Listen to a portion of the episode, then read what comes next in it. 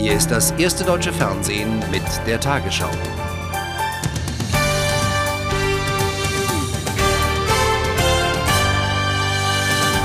Guten Abend, meine Damen und Herren. Im Nahen Osten wird ein neuer Anlauf genommen, den Konflikt zwischen Israelis und Palästinensern zu entschärfen. Vertreter von UN, EU, den USA und Russland präsentierten heute den Regierungen in Jerusalem und Ramallah ihr Konzept für eine Friedenslösung. Ziel ist die Gründung eines unabhängigen Palästinenserstaates bis 2005. Überschattet wurde die Übergabe des Plans von einem Anschlag. In Tel Aviv riss ein palästinensischer Selbstmordattentäter drei Menschen mit in den Tod. Der Countdown zum Frieden hat begonnen. Seit Dezember letzten Jahres ist der Fahrplan des Nahostquartetts fertig, doch erst heute konnte er offiziell ausgehändigt werden. Eine äußerst dünne Mappe. Voraussetzung dafür war die Vereidigung des ersten palästinensischen Regierungschefs. Amerika, die Vereinten Nationen, die Europäische Gemeinschaft und Russland werden jeden Schritt überwachen und dabei werden die Vereinigten Staaten eine zentrale Rolle spielen.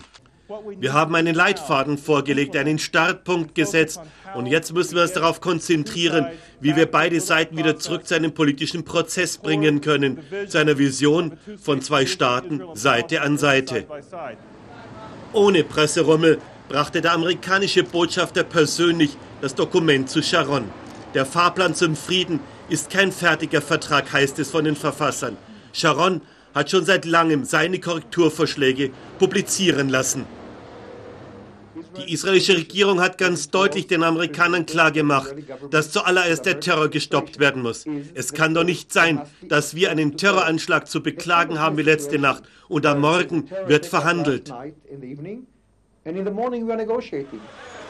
palästinensischer Selbstmordattentäter hatte sich vor einem Pub in Tel Aviv in die Luft gesprengt und drei Gäste mit in den Tod gerissen. Die Verantwortung übernahmen die Al-Aqsa-Brigaden, der bewaffnete Arm der Fatah-Bewegung. Eine Woche lang haben Sharon und Mahmoud Abbas Zeit, den Fahrplan zu studieren. Dann kommt der amerikanische Außenminister Paul und wird sich die Änderungswünsche anhören, aber gleichzeitig beide Seiten zwingen, mit der konkreten Umsetzung zu beginnen. Sechs Wochen nach Kriegsbeginn im Irak will US-Präsident Bush das Ende der Hauptkampfhandlungen verkünden. Bush, so sein Sprecher Fleischer, werde sich in der Nacht von Donnerstag auf Freitag vom Flugzeugträger Abraham Lincoln mit einer Rede an die Nation wenden.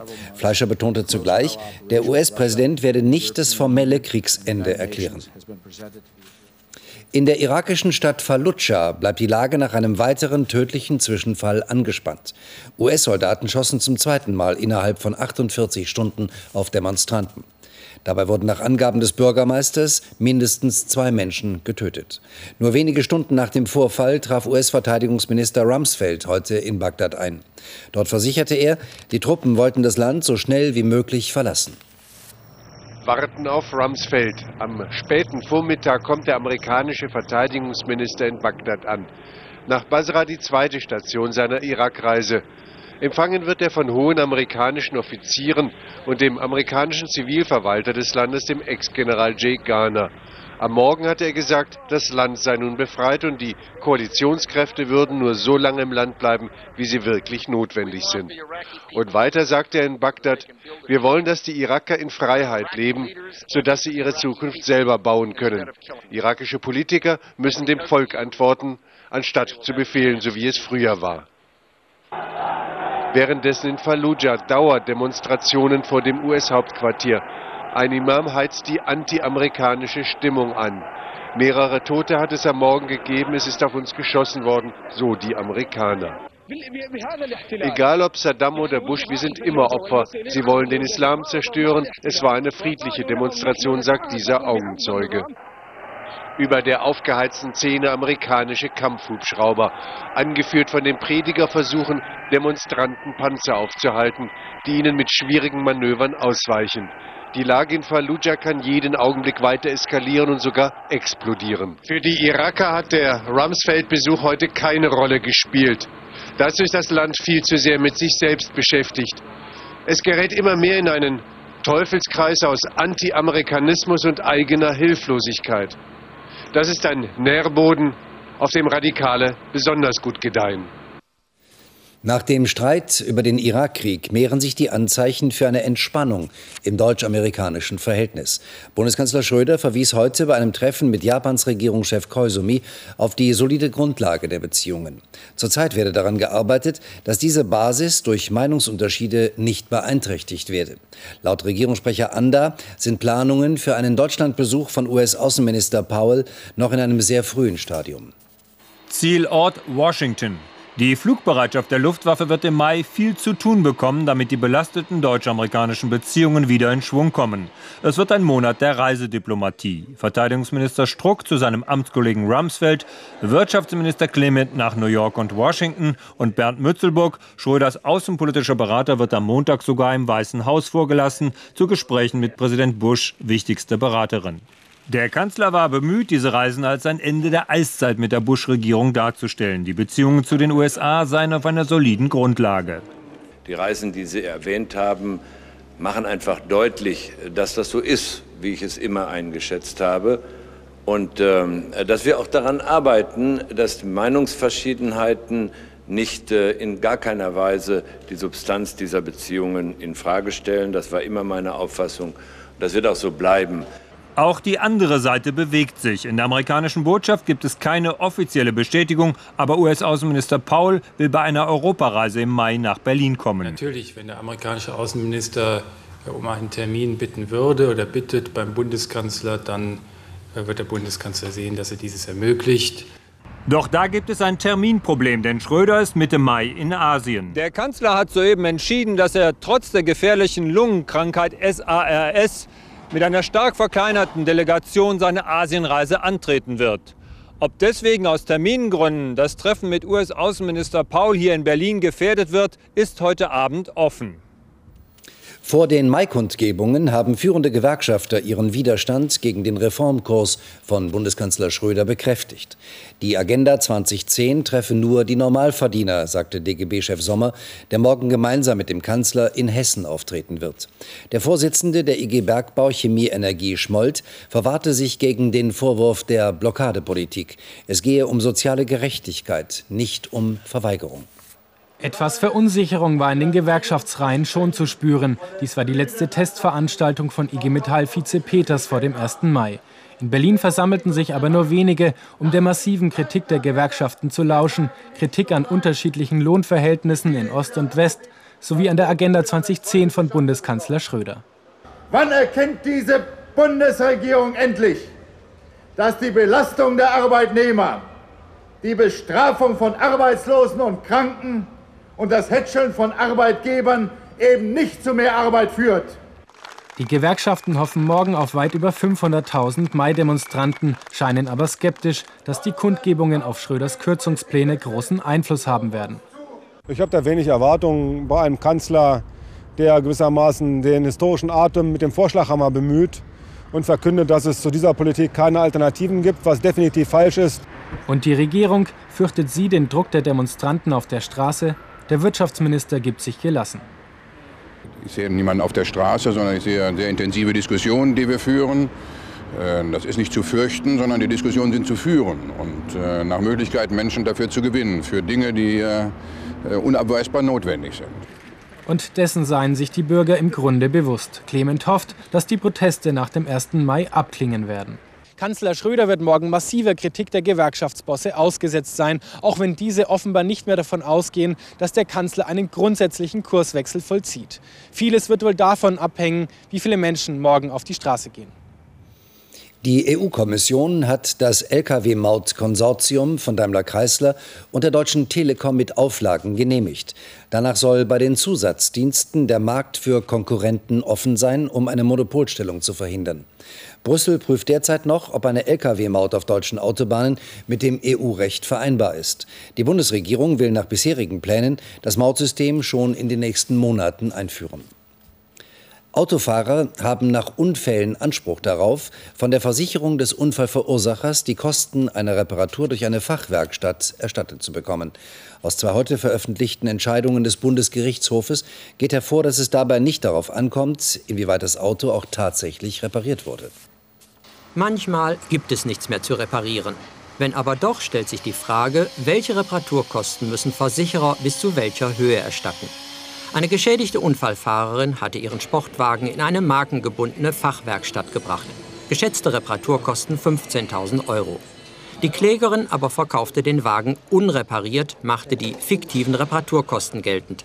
Die Versicherung zahlte nur 13.000 Euro. Begründung, die teuren Lohnkosten einer markengebundenen Werkstatt müssten nicht bezahlt werden. Vielmehr müssten die von der DEKRA ermittelten ortsüblichen Stundenverrechnungssätze zugrunde gelegt werden. Nein, müssen sie nicht, urteilte nun der Bundesgerichtshof. Ziel des Schadensersatzes sei zunächst einmal die Wiederherstellung des Wagens, so die Richter. Der Geschädigte habe in jedem Fall einen Anspruch darauf, dass ihm die Kosten erstattet werden, die eine fachgerechte Reparatur benötigt.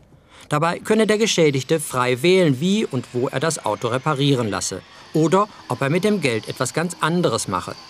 Ein Geschädigter müsse sich nicht auf die Reparatur in irgendeiner kostengünstigeren Werkstatt verweisen lassen.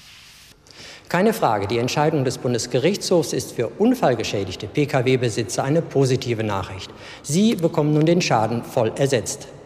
Möglicherweise führt die Entscheidung aber auch dazu, dass die Versicherer demnächst wieder an der Beitragsschraube drehen.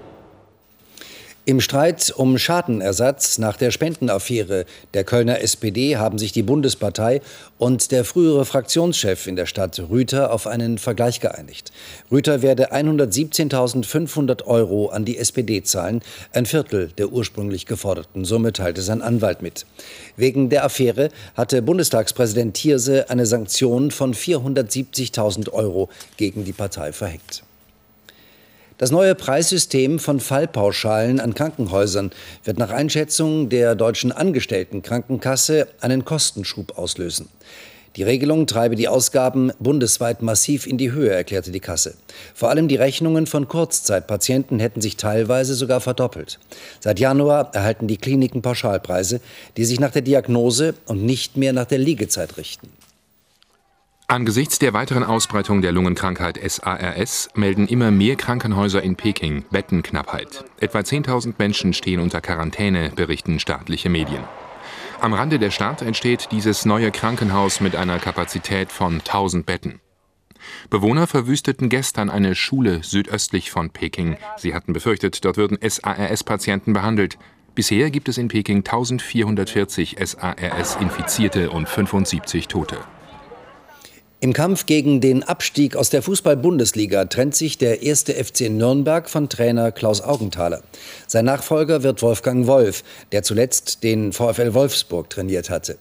Nürnberg steht auf dem vorletzten Tabellenplatz. Die Mannschaft hat in den letzten vier Spielen kein Tor geschossen.